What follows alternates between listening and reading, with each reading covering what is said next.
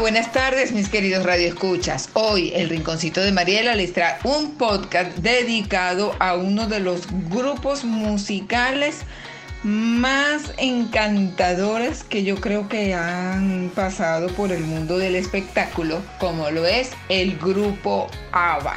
Y a mí en particular me encantaba esa canción de Chiquitica. ABBA fue un grupo sueco de música pop integrado por Agnek, ay, pero perdónenme el, la pronunciación, Aneta Feikon, eh, Ulves, Benny Anderson y Annie Frey.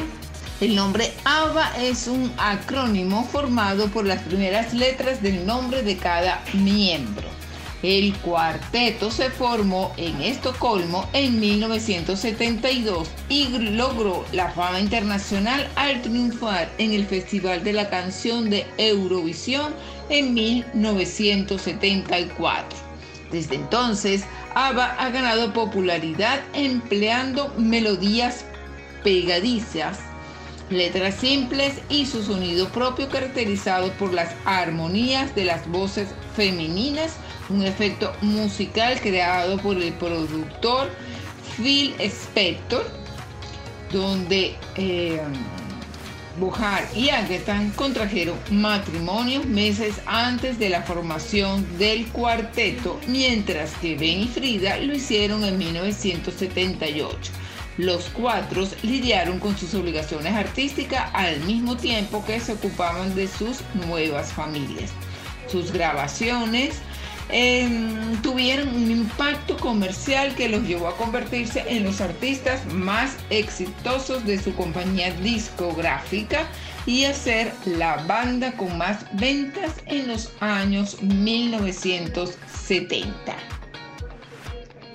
Fue el primer grupo pop europeo en experimentar el éxito en países de habla inglesa fuera de Europa, principalmente Australia, Nueva Zelanda, Sudáfrica, Canadá y en menor medida Estados Unidos.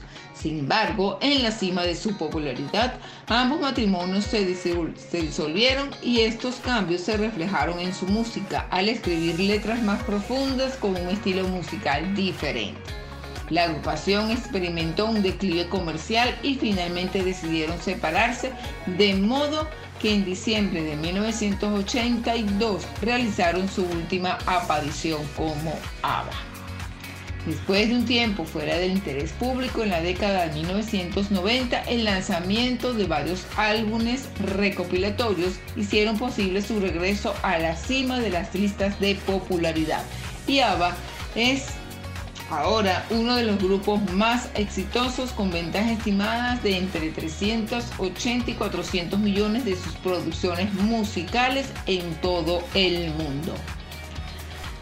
Poco después del lanzamiento de Likia, Agatha lanzó su cuarto álbum de estudio y contrajo matrimonio con Bar el 6 de julio de 1971 en una ceremonia que la prensa de Suiza calificó como la boda del año.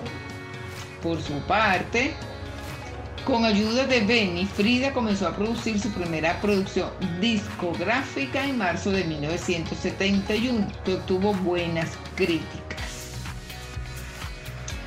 El boom de un grupo sueco. El grupo vio la oportunidad de crecer su fama dentro de los festivales europeos. Uno de ellos eh, fue en el de Melode Donde ganaron con la puntuación más alta de la historia en esa competición.